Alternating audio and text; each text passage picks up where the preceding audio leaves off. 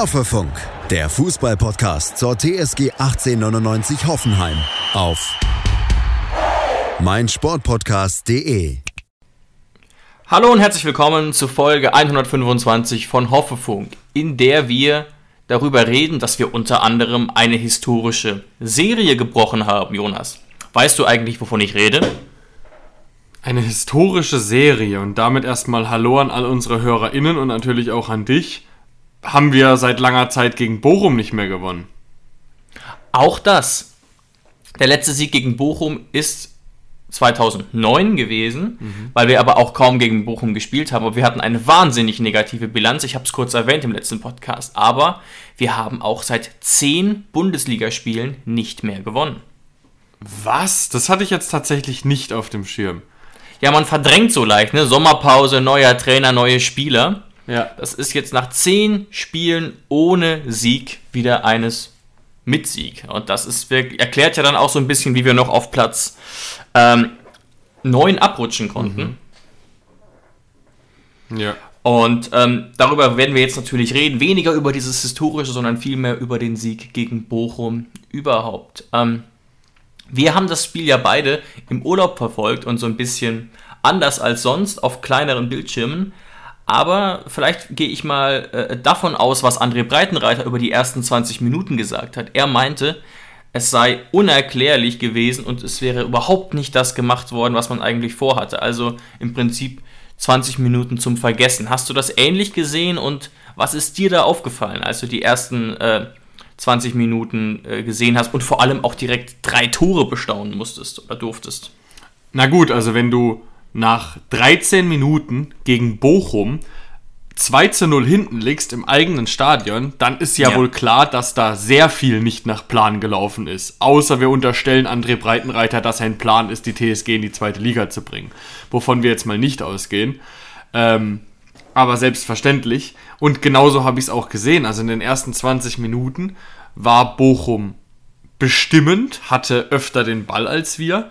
Ähm, und das gipfelte natürlich in diesen zwei Hereingaben von Stöger, die wir natürlich im Zentrum von allen drei Innenverteidiger, die da bei beiden Toren beteiligt waren, katastrophal verteidigt haben.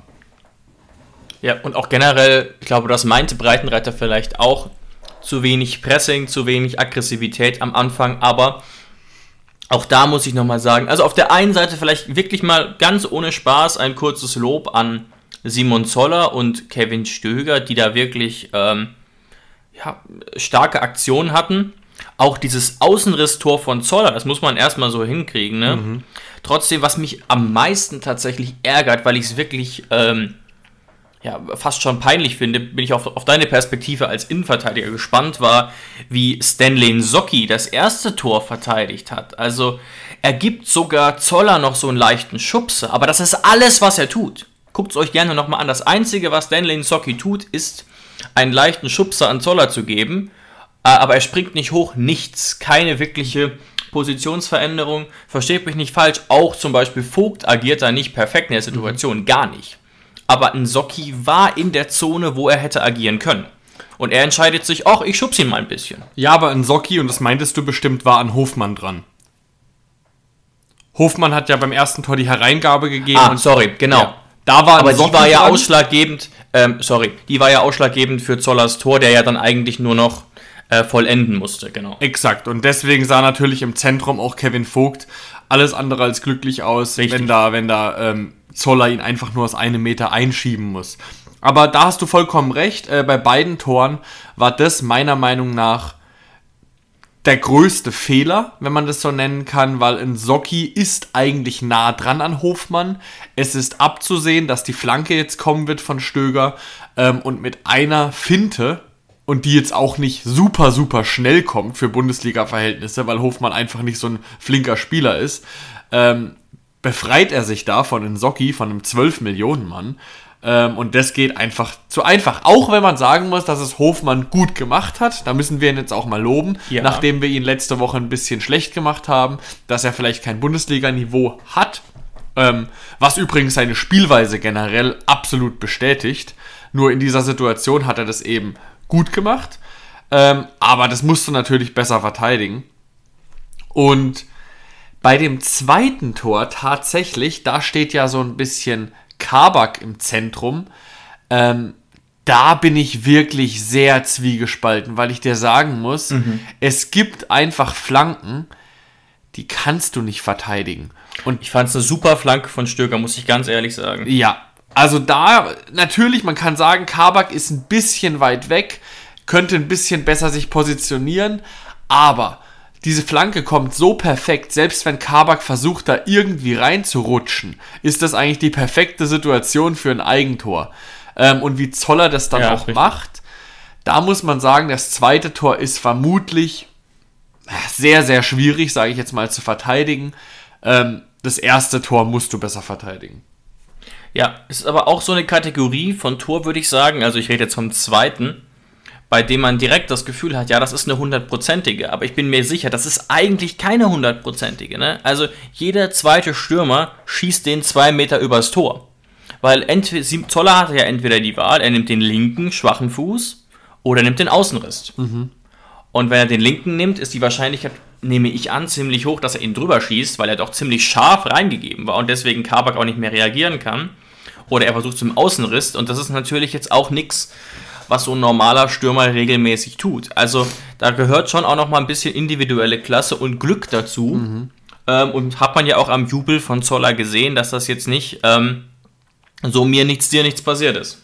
Und was natürlich auch dazu gehört, auch ein bisschen Selbstvertrauen vom ersten Tor äh, was ja nur ja. drei Minuten vorher war. Also da war das wirklich ein super Start von Zoller. Und ja, Zoller hat, bringt wirklich eine Qualität in die Mannschaft, die Bochum eigentlich eher weniger normal hatte letztes Jahr, als er lange gefehlt hat wegen einem Kreuzbandriss.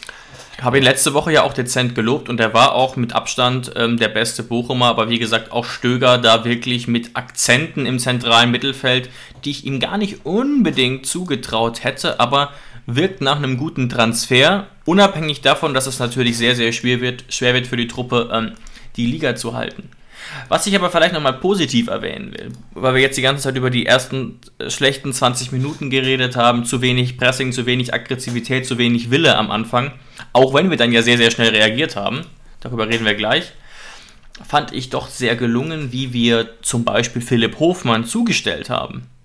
Ne? Also man hat schon so ein bisschen versucht, ähm, ah, nee, andersrum.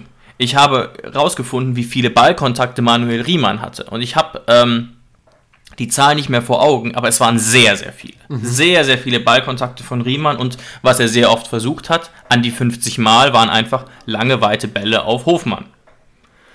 Und von denen kamen nur 40% an. Mhm. Was für dieses Spielsystem natürlich sehr, sehr wenig ist, weil du machst es ja nur so oft. Baumann macht es viel, viel seltener wenn du das Selbstbewusstsein hast und denkst, ja, die kommen auch mehrheitlich an. Aber das hat gar nicht funktioniert. Man hat Hofmann ziemlich aus dem Spiel genommen, jetzt gar nicht als Aufbauspieler, aber als jemand, der die Bälle festmachen sollte. Hat nicht so gut geklappt. Ähm, wobei ich ihm da gar nicht die Schuld dran geben würde, sondern einfach ähm, sagen würde, dass äh, Breitenreiter das auf dem Schirm hatte, mhm. dass dieses, dass die Spielidee relativ simpel ist. Gut, aber wo sollte ihn Baumann denn auch hinschlagen? Also man stelle sich nur mal vor, er würde, würde die Bälle regelmäßig vorkloppen auf Kramaric, äh, ohne ihm jetzt zu nahe treten zu wollen. Und Kramaric steigt da nicht mal hoch. Der versucht da irgendwie sich da ein bisschen klein zu machen und versucht dann so vorbeizugehen. Der einzige bei unseren Offensiven, der versuchen würde, an diesen hohen Ball zu gehen, wäre wahrscheinlich noch ein Baumgartner. Also das ist einfach nicht unser Spielsystem. Ähm, und klar, mit einem klar. Hofmann vorne drin ist es einfach ein sehr offensichtliches Spielsystem. André Breitenreiter hat ja auch in der PK gesagt, sie haben sich sehr gut auf Bochum vorbereitet. Ihnen war komplett klar, was Bochum tun wird. Umso trauriger ist es natürlich, dass Bochum genau mit diesem System, das wir erkannten scheinbar, zwei Tore erzielt hat. Ähm, und ja, da muss man vielleicht auch einfach mal sagen, wir waren hinten nicht richtig wach, aber auch Chapeau an Stöger, Hofmann und vor allem auch Zoller da hat Bochum uns wirklich alt aussehen lassen. Ja, da hast du völlig recht. Ich habe aber eine relativ simple Erklärung dafür, warum ähm, das so wackelig war. Also warum auch insgesamt so viele Tore gefallen sind. Also könnte ich ziemlich schnell argumentieren. Ich weiß nicht, ob es dich überzeugt, aber Jonas, hast du da eine Erklärung für? Weil es war ja auch das Spiel mit den meisten Toren Aha. an diesem ganzen Bundesligaspieltag. Fünf Treffer. Ähm, und es ist jetzt ja eigentlich nicht Bochums Spielsystem, da Tore ohne Ende zu fangen. Für uns ist es relativ typisch, okay. Mhm. Aber äh, wo, wo, was würdest du sagen, woran hat es gelegen, dass es so teilweise Vogelwild war, muss man ja wirklich sagen. Na gut, ich könnte mir zum einen mal vorstellen, wir haben gegen Bochum, das ist mir sehr früh aufgefallen, ähm, tatsächlich eher keine Fünferkette gespielt, sondern das war wirklich eine Dreierkette. Also Angelino mhm, interessant, ja. war eher ein linkes Mittelfeld und Sko war teilweise ein rechter Flügel, also seine ursprüngliche Lieblingsposition, die er damals aus Dänemark mitgebracht hat. Ähm, das hat natürlich offensiv dann sehr viele Akzente gebracht. Natürlich auch beim Baumi-Tor hat Sko ja eine große Rolle gespielt. Ähm, und auch generell Sko mit einer guten Leistung. Ähm, aber klar, unsere drei Innenverteidiger da hinten waren weitestgehend alleine da hinten, vor allem weil natürlich auch ein Samaseku gefehlt hat. Das wäre jetzt so mein Erklärungsansatz. Na gut, aber Samaseku ist ja freiwillig draus geblieben. Der war ja fit, aber Geiger sollte und wollte spielen. Aber das ist ein guter, gutes Argument tatsächlich. Aber ich habe mindestens genauso gutes noch in der Hinterhand. Sowohl unsere Abwehrreihe als auch die von Bochum war überhaupt nicht aufeinander abgestimmt. Also nachweislich nicht. Bochum konnte überhaupt nicht defensiv so agieren, wie sie das gerne täten. Ne? Drei Linksverteidiger gefehlt, auch die Dreierreihe. Heinz, Ordetz, Gamboa hat so noch nie zusammengespielt. Heinz kennt quasi keinen in der Mannschaft, ist ganz neu mit dabei. Ähm, und auch bei uns, ja, ne? diese Dreierreihe Kabak, Vogt und Socki kennt sich nicht. Sko hat diese Position zumindest so selten gespielt. Er hat ja dann häufig auch in der Dreierreihe vorne gespielt und da sehr oft auch enttäuscht. Ähm, und natürlich auch Angelino nochmal zu erwähnen, der recht blass geblieben ist und die Automatismen noch nicht kannte. Und ich glaube mhm. schon, dass das eine Rolle spielt, wenn beide Defensivreihen ähm, sich gegenseitig nicht kennen und da auch ähm, ja, noch, noch Nachholbedarf herrscht. Würde ich schon ähm, als Grund mit anführen und ich glaube auch, dass es kein Zufall ist, dass dann Breitenreiter nach 45 Minuten gesagt hat, Stanley, raus mit dir. Ja, und man darf nicht vergessen, dass dadurch, dass Akpoguma ja so früh kam und konnte man dann eigentlich nur noch schlecht reagieren, als Vogt dann verletzt raus musste. Und dann haben wir ja die zweite Halbzeit weitestgehend mit einer Dreierkette gespielt, die bestand aus Kadajabek, Akpo und Kabak. Also mhm. auch wieder eine Dreierkette, die überhaupt nicht eingespielt ist. Und wenn man Akpo mittlerweile eher als rechter Außenverteidiger begreift, ähm, also dann war das ja wirklich eine vogelwilde Dreierkette. Aber das hat dann scheinbar besser funktioniert, weil da hat Bochum dann weniger Akzente gezeigt und da waren wir dann am Drücker. Ja, aber da haben wir dann auch ähm, sozusagen endlich mal dominanter gespielt ja. und ähm, waren aufgewacht, weil die ersten 20 Minuten waren halt wirklich ganz, ganz anders als der Rest des Spiels. In der zweiten Halbzeit hatte man dann keine großen Sorgen mehr. Es gab ja auch zusätzlich zu den drei Treffern, die wir erzielt haben, noch weitere kleinere Chancen. Grisha Prömel schießt aus 16 Metern, 20 Zentimeter über die Latte. Andrej Kramaric schießt aus 8 Metern den Innenverteidiger ab bei einer großen Chance. Ähm, da war durchaus das ein oder andere noch mit dabei. So ein Elfmeterchen Und, hatten wir auch noch. Ah, habe ich fast oh, habe ich fast schon wieder verdrängt. Genau, der Elfmeter natürlich. Wahnsinn. Ähm, sodass ja. da in der zweiten Halbzeit man, glaube ich, schon zu dem Schluss kommen muss, dass das jetzt kein unverdienter Sieg war ja. für unsere TSG. Aber klar, insgesamt schon ähm, einiges an Licht, aber auch das ein oder andere an Schatten. Ja, aber im, am, am Ende finde ich überwiegt eindeutig das Positive. Ähm, wir haben jetzt trainerübergreifend schon wieder ein 2 zu 0 gedreht.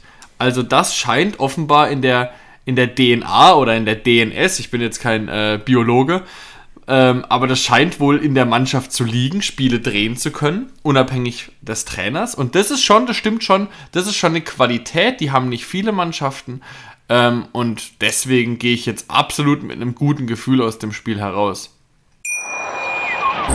Schatz, ich bin neu verliebt. Was? Da drüben. Das ist er. Aber das ist ein Auto. Ja, eben. Mit ihm habe ich alles richtig gemacht. Wunschauto einfach kaufen, verkaufen oder leasen. Bei Autoscout24. Alles richtig gemacht. Aber das scheint wohl in der Mannschaft zu liegen, Spiele drehen zu können, unabhängig des Trainers. Und das ist schon, das stimmt schon, das ist schon eine Qualität, die haben nicht viele Mannschaften. Ähm, und deswegen gehe ich jetzt absolut mit einem guten Gefühl aus dem Spiel heraus.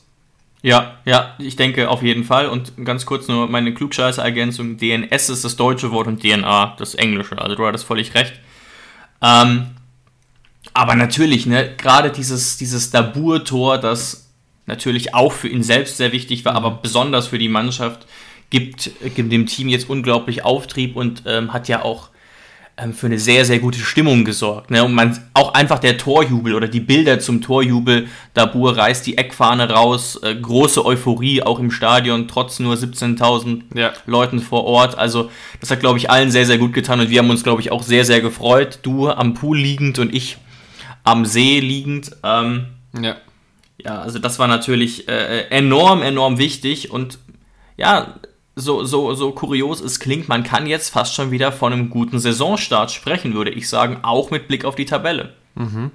Ähm, ich weiß gar nicht, ob es dir aufgefallen ist, aber bei dem Dabur-Tor, da ist Go sogar so am, am 16er Rand auf die Knie gegangen und hat so Oli Kahn-mäßig gejubelt. Also das hat auch dafür gesprochen, ähm, Baumann auch wahnsinnig. Ja, ähm, ja, also die sind richtig ausgerastet. Und auch natürlich, letzte Woche haben wir natürlich so ein bisschen uns Sorgen gemacht um die Fanszene, weil so wenig da waren. Aber was man gehört hat, die Stimmung war außerordentlich gut. Also vielleicht hat es ja gefruchtet, über das wir letzte Woche gesprochen haben, dass unsere, ähm, unsere Ultragruppierungen jetzt unten sind. Also man, ja, ja. Das, das kann einen Effekt gehabt haben. Unabhängig davon, dass natürlich viele Plätze frei waren, ähm, die Stimmung war sehr, sehr gut. Also da wurden wir wirklich gelobt. Ja, und auch auf Twitter äh, von Leuten, denen ich folge und die selbst im Stadion waren, die haben wirklich gesagt, also gerade für 17.000 war das eine sehr, sehr gute Stimmung. Aber man weiß ja insgeheim auch, die freien Plätze auf der Haupttribüne zum Beispiel oder Gegentribüne haben ja jetzt keinen Effekt auf die Stimmung, so, so schade das eigentlich ist. Das ist eher ein optischer Effekt, ja. Das ist eher ein optischer Effekt, ganz genau. Und auch von Bochum waren ja, glaube ich, äh, einige Leute da. Ich glaube, weit über 500, äh, meine ich, gelesen. Ja, also 600 bis 800 meine ich. Also jetzt auch nicht übermäßig viele, ähm, aber es ist ja auch ein bisschen ein Streckchen. Genau, ab, absolut, gar keine, gar keine Verurteilung. Aber die hat man auch sehr, sehr wenig gehört und ähm, deswegen würde ich auch sagen, also was ich so am, am Fernseher verfolgt habe, äh, wirklich eine gute Stimmung, auch angesichts dessen, dass wir eben auch 2-0 zurücklagen. Ja. Aber ich denke auch wirklich ein großer Faktor war, dass äh, äh, Baumi dann direkt zurückgeschlagen hat. Ähm, durch diese tolle Aktion, auch wo Grammaric dann zum Glück auch beteiligt war, auch wenn er sonst äh, unglücklich agierte, ist glaube ich auch deine Position, ne? Da, also, Aber ich sag's dir ehrlich, das war wieder Kramaric hatte natürlich zwei, drei Szenen, die uns wieder in Situationen gebracht haben, die jetzt auch wie, zum Beispiel bei Baumi zu einem Tor geführt haben. Ey, aber das war wieder eine, eine sehr, sehr schlechte Leistung von Kramer. Also, weißt du, er hat dann wieder so Momente und die bringen das Spiel dann auch wirklich weiter. Wie jetzt der Schuss den Baumi dann reinmacht und den Doppelpass mit Baumi, der dann zum Elfmeter führt. Das sind alles Sachen, da bringt sich ein Kramaric ein mit seiner individuellen Klasse. Aber dann hat er zurzeit auch Szenen. Wirklich, da spielt er mal eine halbe Stunde am Stück, kannst du wirklich jeden Ballkontakt von ihm in die Tonne kloppen. Ich kann mich an eine Szene erinnern, da, da liegt der Ball auf dem rechten Fuß und der Ball, und er schießt und der Ball rollt in die Arme von, von, von Riemann wo ich mir so dachte, wo ist die Abschlussqualitäten von André? Wo sind die hin? Ähm, und das krönt natürlich, also die Krönung des Ganzen ist natürlich sein Elfmeter, ähm, den er natürlich, muss ich auch wirklich sagen, überhaupt nicht mit dem Selbstvertrauen geschossen hat, wie damals in seiner 20-Tore-Saison. Also irgendwie müssen wir auch Kramaric das, ja. so ein bisschen reparieren. Ähm, aber so langsam, ich, ich mache die Debatte ja ein bisschen öfter auf in letzter Zeit. Klar gehört Kramaric in die Startaufstellung, aber was ich nicht verstehe und was mich immer so ein bisschen ärgert, warum hat er immer diese Unantastbarkeit bei Auswechslungen? Er wird nie ausgewechselt, selbst wenn man merkt, er hat seit 80 Minuten absolute Scheiße am Fuß. Ja, ein Baumi wird dann ausgewechselt nach 75. Vielleicht war er auch platt, das kann ich nicht selber sagen. Dann verstehe ich es absolut, aber wenn er noch gekonnt hätte, hätte man Baumi drauflassen müssen und Kramer rausnehmen müssen. Einfach leistungstechnisch, ja. Ja, und äh, so ein bisschen so jetzt, äh, man legt sich's immer so ein bisschen hin, wie man möchte. André Breitenreiter hat ja auch in der PK gesagt, als er auf Sko und Angelino angesprochen wurde, die Entscheidung war einfach so, Angelino hat einen guten Eindruck gemacht im Training und Sko hat natürlich gegen Gladbach gut gespielt, deswegen sollten die beiden spielen. Und er hat extra auf dieses Leistungs, ähm, auf dieses Leistungsprinzip verwiesen, weshalb Kadajabek nicht von Anfang an gespielt hat. Und wenn du da natürlich auf das Leistungsprinzip verweist, muss natürlich eigentlich ein Kramer spätestens nach 75 Minuten runtergehen, weil es ging natürlich echt wenig. Ich verstehe das natürlich, dass ein Trainer gerade bei einem Spielstand von 2 zu 2 immer denkt, immer, immer, immer denkt, dass ein André Kramaric jederzeit explodieren kann und ein Spiel entscheiden kann. Aber so richtig nach dem Leistungsprinzip ist das Ganze ja auch nicht. Wenn er wirklich 75 Minuten kaum was zusammenkriegt und wir haben ja auch noch auf der Bank sehr fähige Spieler, wie ein Rüther, wie ein Dabur, die schon Spiele entschieden haben, wie zum Beispiel Dabur, der das Spiel entschieden hat. Ähm, ja, also da störe ich mich so ein bisschen daran. Ähm, ist wirklich eine sehr, sehr schwierige Situation, was man momentan mit ihm macht. Ja, ja, und auch angesprochen aufs Leistungsprinzip, um, noch mal, um schon mal kurz vorzublicken, also noch nicht komplett aufs, aufs kommende Spiel. Dann muss ich aber auch ganz ehrlich sagen, dann will ich nächste Woche, so gut er mir teilweise gefallen hat, ein JBL nicht mehr in der Startelf sehen, ein Nsocki nicht mehr in der Startelf sehen und sogar bei Angelino könnte man nachdenken, ne? der so viel schwächer war als ein Robert Sko in dieser Position. Klar, den kann man natürlich auch noch mit dem Argument, er braucht noch Zeit spielen lassen, aber Ne, mit den Worten muss man sich dann natürlich messen lassen, zumal äh, ein Kader Jabek auf der Position eine, eine, sehr gute Figur gemacht hat. Die er, ich kann mich ums Verrecken nicht erinnern, dass er das schon mal gespielt hätte.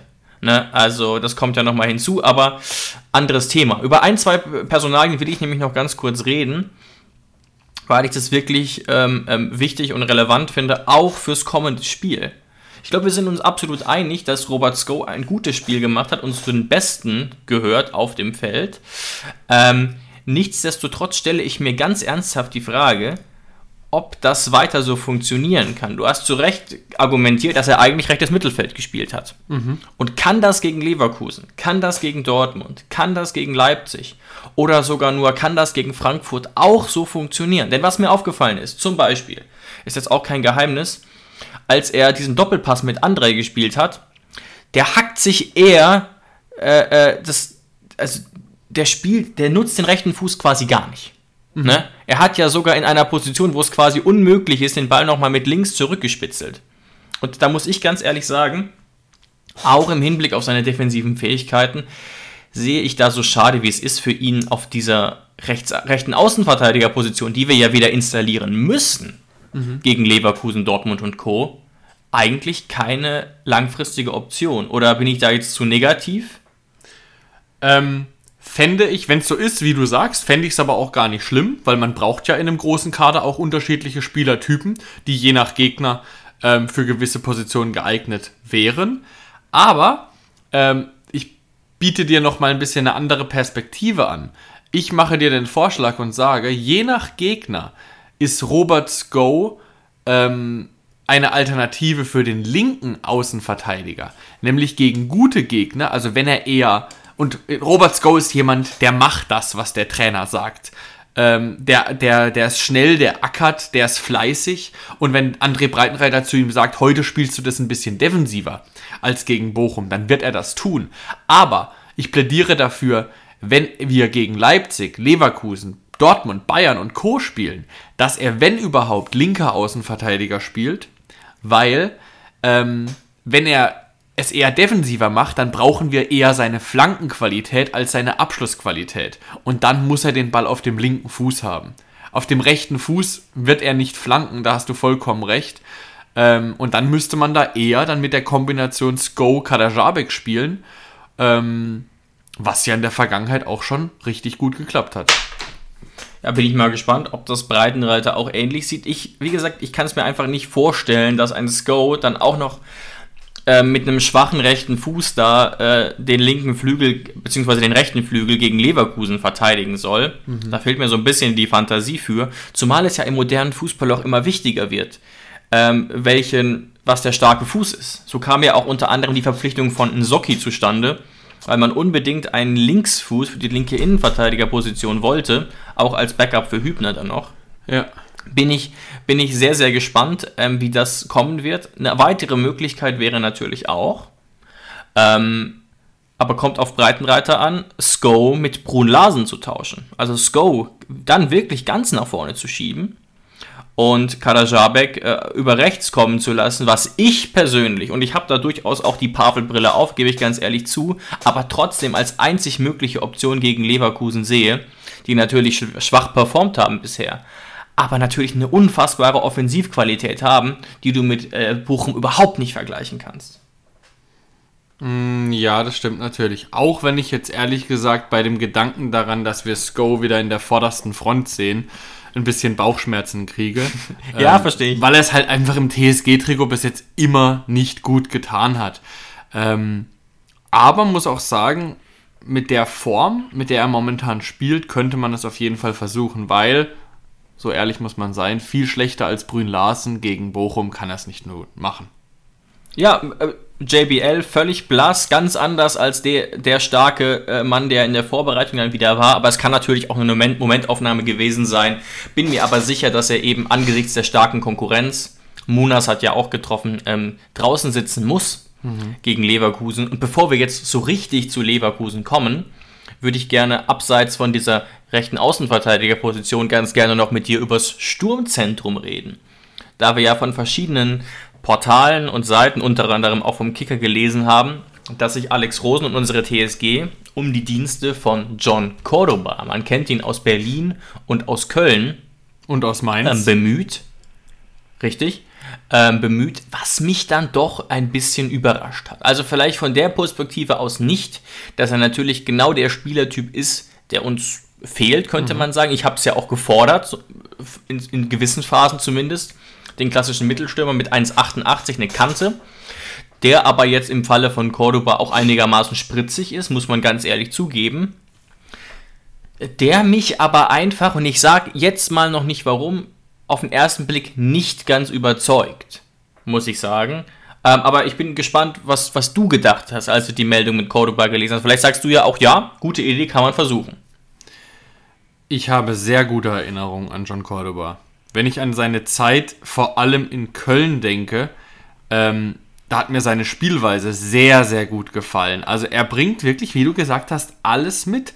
Er ist schnell, er ist kräftig, er hat einen guten Abschluss. Ich habe ihn jetzt natürlich lange nicht mehr spielen sehen, weil ich natürlich keine Spiele von Krasnodar angucke.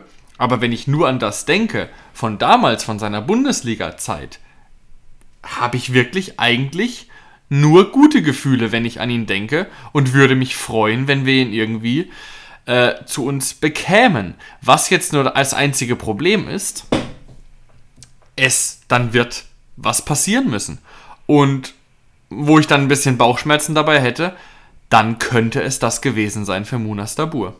Und zwar komplett mit seiner Zeit bei der TSG. Absolut, das wäre auf jeden Fall eine Möglichkeit, dass man ihm dann den Wechsel äh, sehr nahelegt, was auch spannend ist, da er jetzt, ich glaube gestern war es, gegenüber Spox gesagt hat, dass er ähm, noch von seinem eigenen Durchbruch bei der TSG überzeugt ist und mhm. ähm, damit quasi auch gesagt hat, dass er, dass er sich weiterhin als Spieler der TSG sieht. Ähm, sehe ich aber auch so. Auch natürlich selbst für den Fall, dass Ilas noch einige Wochen oder vielleicht sogar Monate ausfallen sollte, haben wir zu wenig Platz für noch einen weiteren Stürmer. Das muss man ganz ehrlich sagen. Mhm. Ähm, was natürlich auch sehr für Cordoba spräche, ist, dass man wohl aufgrund einer besonderen Klausel ihn einfach so ausleihen könnte für ein Jahr. Der hat ja einen enorm hohen Marktwert. Aber ich erinnere mich auch an gute Spiele von ihm und auch an eine sehr schöne Kombination quasi aus ähm, ja, körperlicher Präsenz und Dynamik. Aber ich habe noch mal, hab mal den Spaß gemacht, Jonas. Ich bin ja der alte Statistikonkel hier bei uns. Und sowohl in der Zeit in Köln, aber besonders in der Zeit bei Krasnodar, wo er jetzt ja auch schon ähm, 19 Pflichtspiele gemacht hat, spricht seine Quote überhaupt nicht für ihn. Also, ähm, wenn wir jetzt mal die Zeit von Krasnodar nehmen und rechnen uns das mal ein bisschen schön aus, dann ist die Quote von Munas Dabur bei der TSG besser. Mhm. Ne? Also, und alle sagen ja, auch die, die von Dabur überzeugter sind, eher wie ich, dass er noch Luft nach oben hat. Keine, keine Frage.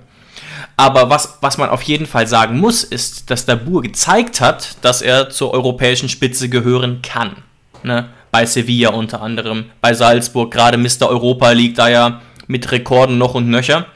Cordoba hat das eigentlich noch nicht gezeigt. Auch bei seiner Zeit in Köln, ich glaube, 85 Pflichtspiele, 33 Treffer. Das ist überhaupt nicht schlecht. Ne? Aber ähm, es, es ist jetzt nicht, nicht so überzeugend. Und jetzt ist er ja natürlich in eine Liga gewechselt, die in Russland nochmal deutlich schwächer ist. Das muss man ganz einfach so sagen. Mhm. In die sogenannte Premier Liga, lustiger Name auch, führt gar nicht zu Irritationen. Und da finde ich einfach 18 Spiele und 6 Treffer nicht überzeugend. Ähm, zumal das, wie gesagt, eine Quote ist, die äh, äh schwächer ist als die von Munas. Mhm. Aber ich, geb, ich, ich stimme zu, dass er natürlich vom Spielertyp her eigentlich das ist, was ich gefordert habe. Vielleicht noch eine, eine letzte Anmerkung, die mich auch noch ein bisschen überrascht hat, angesichts dessen, was Rosen sonst so macht, ist sein relativ hohes Alter. Ne? Also, ja. wir würden uns überhaupt nicht verjüngen. 29. 29. Ja, aber wenn man sich so mal die anderen Transfers bei uns anguckt und auch sonst sieht, dass wir jetzt ja keinen blutjungen Sturm haben, mhm. ähm, aber natürlich no, nochmal rückblickend, ähm, man müsste, so wie das der Kicker meldet, ja überhaupt kein Geld erstmal ausgeben, außer sein Gehalt bezahlen, das allerdings wahrscheinlich auch nicht sehr niedrig ist. Ne? Wenn jemand einen Marktwert von 15 Millionen hat und nach Krasnodar wechselt von der Hertha, die auch ordentlich bezahlt hat, ähm, ist es nicht verkehrt. Aber was mir halt fehlt so ein bisschen bei, bei Cordoba ist, dass er wirklich mal in der Saison gezeigt hätte, boom. Ne, das war vielleicht die Saison 1920, wo er in 29 Spielen 13 Treffer erzielt hat, okay. Aber das war auch die einzige. Ja, ne? also, also, das, da das, ist, das so muss man sagen, die 13 Treffer-Saison, die war schon äh, sehr, sehr gut, weil er hat ja auch nie bei einem, bei einem Top-Club gespielt in der Bundesliga. Also da muss man schon sagen, da hat er schon überzeugt. Ähm, ja. Ja, ja, aber wenn ich dir jetzt nochmal sage, ne, und wenn wir die ganze Zeit sagen, ja, ein Munas, der war so teuer und äh, äh Cordoba ist ja auf dem genau wäre ja genauso teuer, quasi. Und trotzdem gewinnt einfach statistisch gesehen Munas. Dann finde ich das doch einigermaßen überraschend, wenn man nur die TSG-Spiele hm. nimmt. Und das kann es ja fast nicht sein. Außer du begreifst das Ganze eben anders ja. ähm, an das ja. du sagst, okay, Cordoba ist dann der Zentrale vorne drin und der ist, sagen wir mal so, mit wem konkurriert er dann? Vielleicht mit einem Ilas, der auch ganz vorne in der Spitze spielen kann. Und dann müsstest du sagen, okay, ja. Dabur wäre jemand, der in der 70. Minute regelmäßig für einen Baumi oder für einen Kramaric eingewechselt wird. Jetzt hast du halt nur das Problem, dass die zwei gefühlt, vor allem Kramaric, nie ausgewechselt werden, dass die immer von Anfang an spielen, in guten und in schlechten Phasen. Und dann wird es natürlich sehr, sehr eng für einen Munas. Weil, also. Das stimmt. Das ist eben das Problem, weil wir haben ja auch schon gesagt, Munas entwickelt sich immer so ein bisschen mehr ähm, weg vom klassischen Stürmer hin zu einem spielerischen Typen, der auch mal ein bisschen weiter tiefer spielen kann, ähnlich wie ein Kramaric. Aber dann dürfte sich halt ein André Breitenreiter halt auch mal nicht zu schade sein, einen Wechsel durchzuführen, Munas in der 70. für Kramer. Da würde sich doch niemand beschweren. Ähm, aber da glaube ich irgendwie wenig daran, dass das passiert. Und dann hast du natürlich ja, mit einem Cordoba, wenn ein Ilas wieder dabei ist, dann hast du einen fitten Brun Larsen. Dann hast du einen Sko, der jetzt vielleicht auch mal vorne spielen will. Dann hast du Baumi, Kramer, alles Mögliche. Ähm, es ist einfach ein wahnsinniges Überangebot offensiv, dass ich sogar sagen würde, in der Europa League-Saison ist es vielleicht sogar schon einer zu viel. Und dann spielen wir einfach nur Bundesliga und DFB-Pokal. Ähm, ja, also da bin ich wirklich gespannt. Du kannst natürlich kaum Risiko, du gehst natürlich mit Cordoba kaum Risiko ein, wenn mhm. du ihn jetzt wegen dieser Russland-Klausel einfach so ausleihen kannst.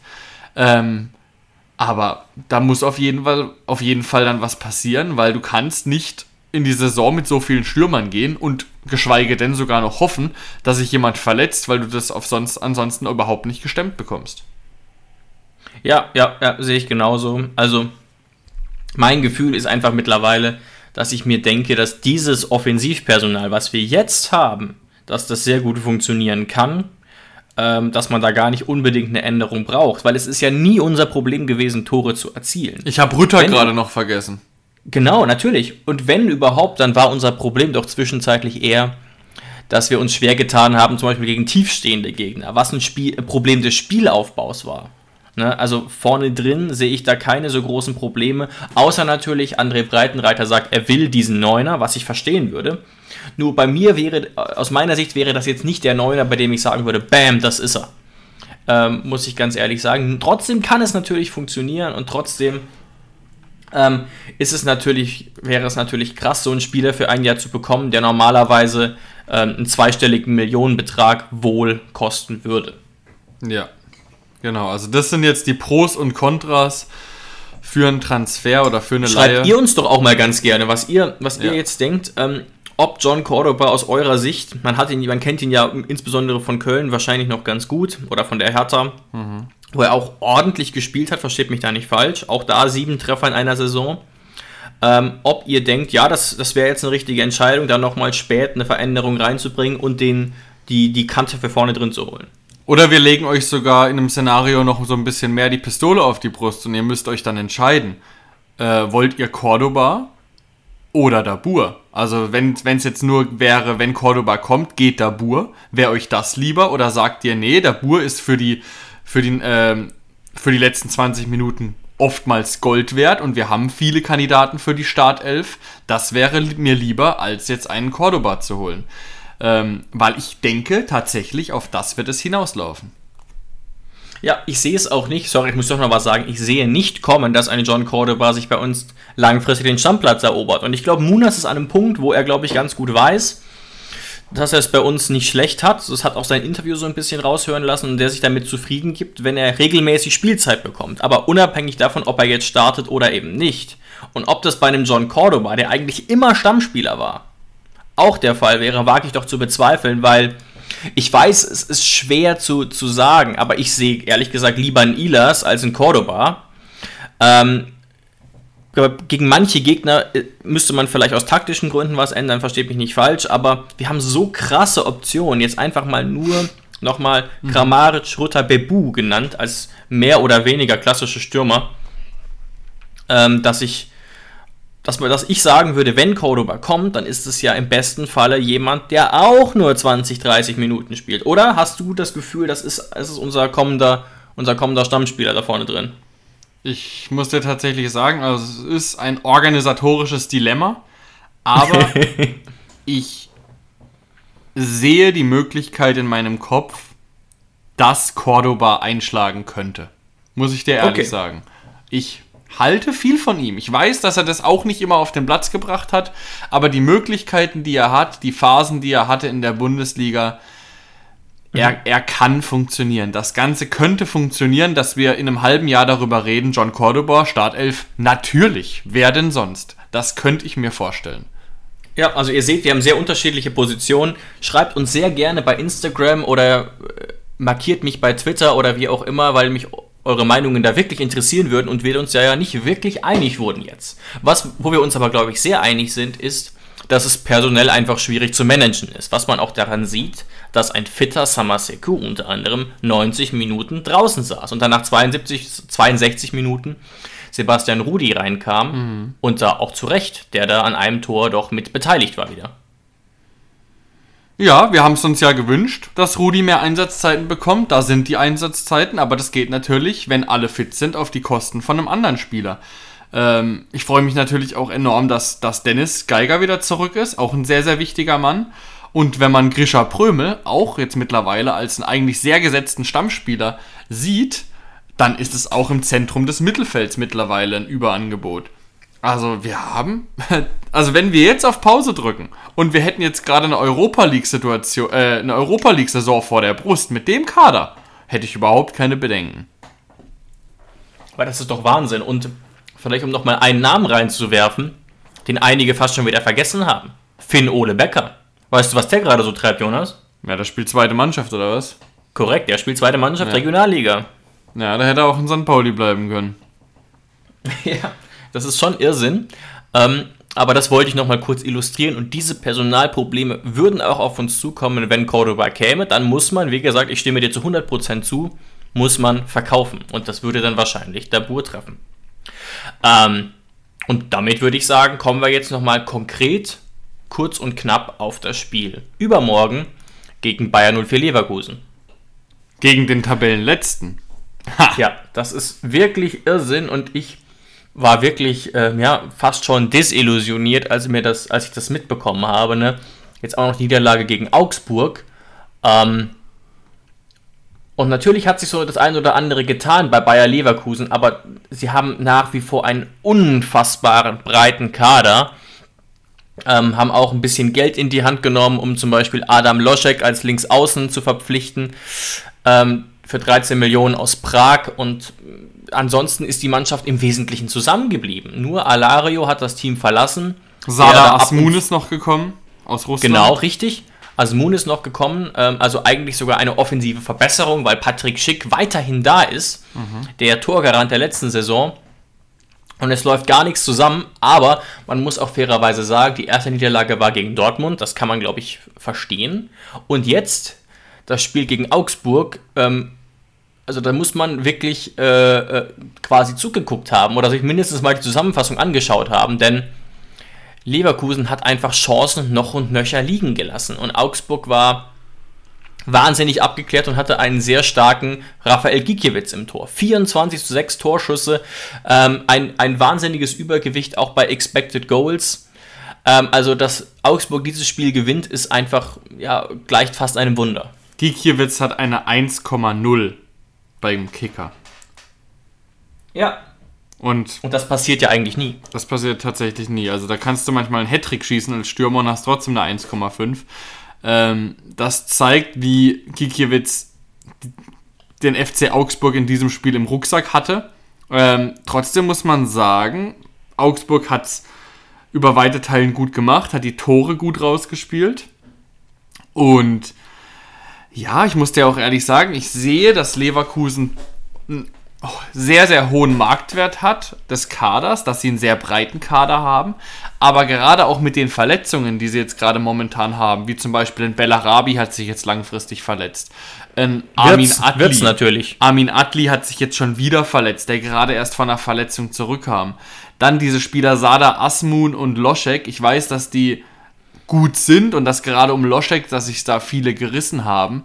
Ähm, ja. Aber dadurch, dass ich von denen noch nicht so viel gesehen habe, überzeugen die mich jetzt auch noch nicht maßlos. Und deswegen, wenn ich jetzt gerade auf den Kader gucke, muss ich dir sagen, dass ich schon stärkere Leverkusener gesehen habe in den letzten Jahren. Gerade darfst du auch nicht vergessen, ein Wirtz fehlt auch immer noch. Absolut. Der Dreh- und Angelpunkt des Leverkusener Spiels.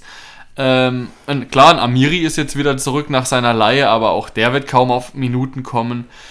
Ja, die Leverkusener Mannschaft ist Stand jetzt keine, die mich vor Angst erschüttern lässt. Absolut, ähm, sehe ich ganz genauso. Auch wenn, wie gesagt, finanziell da so einiges da ist, aber ähm, da passt noch nicht so viel zusammen und vielleicht auch ganz interessant für unsere äh, Hörer aus TSG-Perspektive dass eben natürlich ein Amiri, aber auch ein Demirbay mittlerweile überhaupt nicht mehr gesetzt sind. Ähm, die spielen da keine wahnsinnig große Rolle mehr im Leverkusener System. Ähm, und auch in der Defensive gab es jetzt jüngst doch das ein oder andere Problem. Also Mitchell Bakker zum Beispiel, äh, ein talentierter Holländer, hat da wahnsinnig gepatzt. Da wird man jetzt wieder umbauen müssen. Ähm, und äh, äh Hincapier wird wahrscheinlich spielen. Also man sieht auch so ein bisschen, auch da ist defensiv noch nicht alles mhm. äh, Gold, was glänzt. Auch Tar zuletzt mit einigen Fehlern. Und ähm, da muss jetzt dementsprechend ähm, Seoane langsam wieder liefern. Mhm. Der ja einen guten ersten Eindruck gemacht hat in der letzten Saison, aber das jetzt steht er natürlich so ein bisschen ähm, schon mit dem Rücken zur Wand. Und das ist natürlich schon eine ideale Situation jetzt für uns. Und wir dürfen nicht vergessen, dass Leverkusen ja auch gegen Elversberg aus dem Pokal schon ausgeschieden ist. Also drei Spiele, drei Niederlagen. Ähm, da dürften jetzt die Köpfe schon rauchen. Auch wenn man natürlich in Leverkusen auch nicht unbedingt zu Schnellschüssen neigt. Genau, aber auch in Leverkusen haben wir in der Vergangenheit schon gewonnen und gute Spiele gezeigt. Das ist jetzt kein Gegner, äh, von, ja. der wir, von, von der wir regelmäßig große Angst haben müssten. Ähm, beim letzten Spiel stand ja auch Lunev im Tor. Zu dem, ja, Thema, Karte, genau, zu dem Thema Radetzky wird nach seiner Sperre gegen Dortmund wieder zurückkommen. Der war nur ein Bundesligaspiel gesperrt, das heißt Radetzky steht wieder im Kasten. Das wird natürlich auch für ein bisschen mehr Stabilisa Stabilisation ähm, und Stabilität im, im, in der Verteidigung sorgen.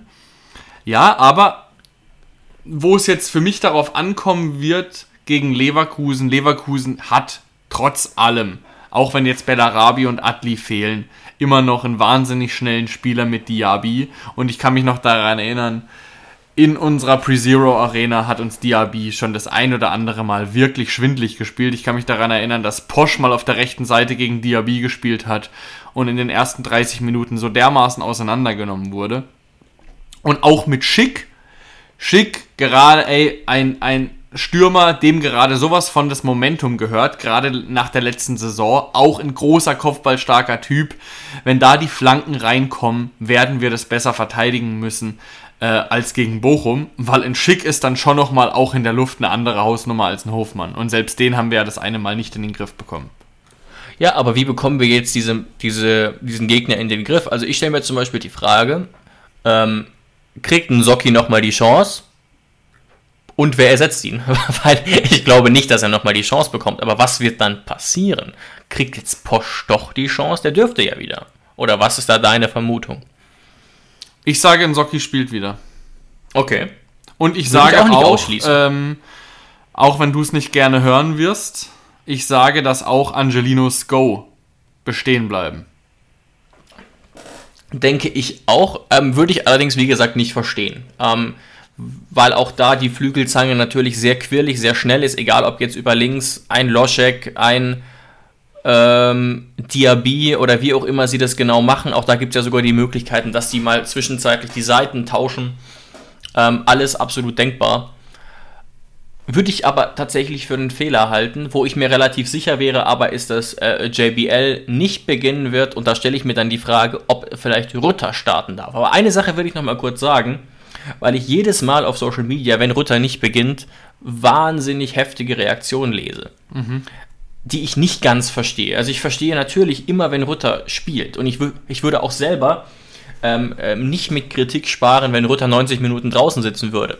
Aber du brauchst einfach auch krasse Einwechselspieler. Das darf man überhaupt nicht unterschätzen in der Bundesliga. Ja. Und jemanden zu haben für die letzten 30, 40 Minuten ist enorm, enorm wichtig. Und ich glaube, uns allen ist klar, dass es wesentlich krasser und effektiver ist, meistens dann einen Rutter einzuwechseln, als einen JBL oder ein Baumi theoretisch. Also das ist einfach ein Spieler, der in der Vergangenheit auch durch seine Art des Spiels gezeigt hat, dass er so eine, so eine etwas platte Hintermannschaft in den letzten 20, 30 Minuten richtig schwindlig spielen kann.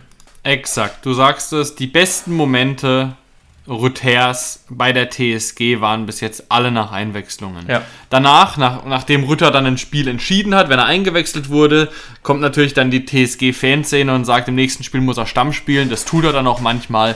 Dann spielt er meistens nicht ganz so gut, sitzt dann wieder auf der Bank und kommt dann wieder rein und entscheidet wieder ein Spiel. Ähm, also ich glaube, da kann man auch nicht viel falsch machen, außer man lässt ihn wirklich zu lange auf der Bank. Wenn ein Rütter nach 60 Minuten kommt, dann kann man das wirklich als ein Gamechanger begreifen und ähm, das kann manchmal deutlich, deutlich wichtiger sein, als ihn von Anfang an schon zu, ich sage sag jetzt mal böse, ihn schon zu verschwenden. Weil ein Rüther mit seiner Spielweise, ähm, der profitiert enorm davon, wenn ein Spiel schon ein bisschen müde ist. Das sagst du vollkommen richtig. Ganz genau. Trotzdem will ich mich da nicht klar positionieren und sagen, dass er immer eingewechselt werden sollte. Gar nicht. Insbesondere eben auch deswegen, weil JBL nicht überzeugt hat und ich mir auch nicht vorstellen kann, dass ein Dabur jetzt beginnt.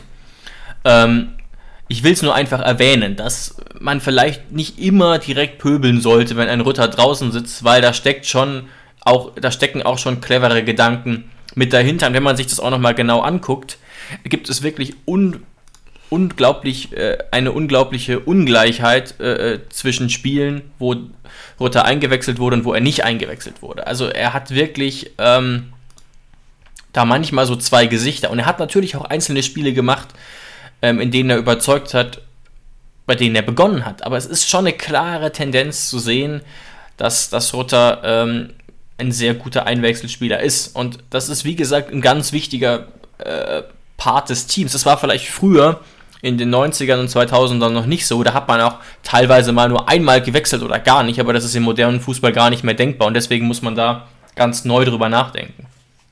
Exakt. Genau. So viel mit unserer mit unserem Vorbericht zu Bayer Leverkusen. Ich hoffe, ihr seid mhm. jetzt einigermaßen vorbereitet auf dieses Spiel. Ähm, mit diesem Spiel steht und fällt es eigentlich, ob das jetzt ein normaler, ein übermäßig guter oder vielleicht sogar bei einer Niederlage, wenn dann gegen Augsburg am vierten Spieltag nicht weitergepunktet wird, könnte es da, daraus sogar ein schlechter Saisonstart werden. Ähm, also das Leverkusen-Spiel finde ich ist ein sehr, sehr wichtiges Spiel und wie wir es auch schon herausgearbeitet haben, ich sehe auch nicht, dass Leverkusen da jetzt der klare Favorit ist. Ähm, da können wir auf jeden Fall punkten. Genau, David. Aber wenn du jetzt nichts mehr hättest, dann würde ich doch sagen, dann sind wir für diese Woche am Ende angelangt. Absolut. Ähm, und damit bedanke ich mich bei euch fürs Einschalten und freue mich, wenn ihr nächste Woche wieder mit dabei seid. Ciao, ciao, macht's gut.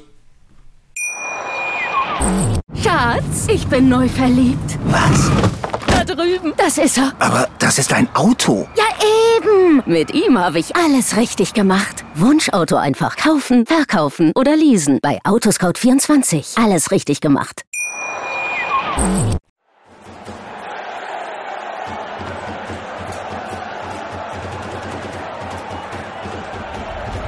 Hoffefunk, der Fußballpodcast zur TSG 1899 Hoffenheim auf meinsportpodcast.de. Schatz, ich bin neu verliebt. Was? Da drüben. Das ist er. Aber das ist ein Auto. Ja, eben. Mit ihm habe ich alles richtig gemacht. Wunschauto einfach kaufen, verkaufen oder leasen. Bei Autoscout24. Alles richtig gemacht.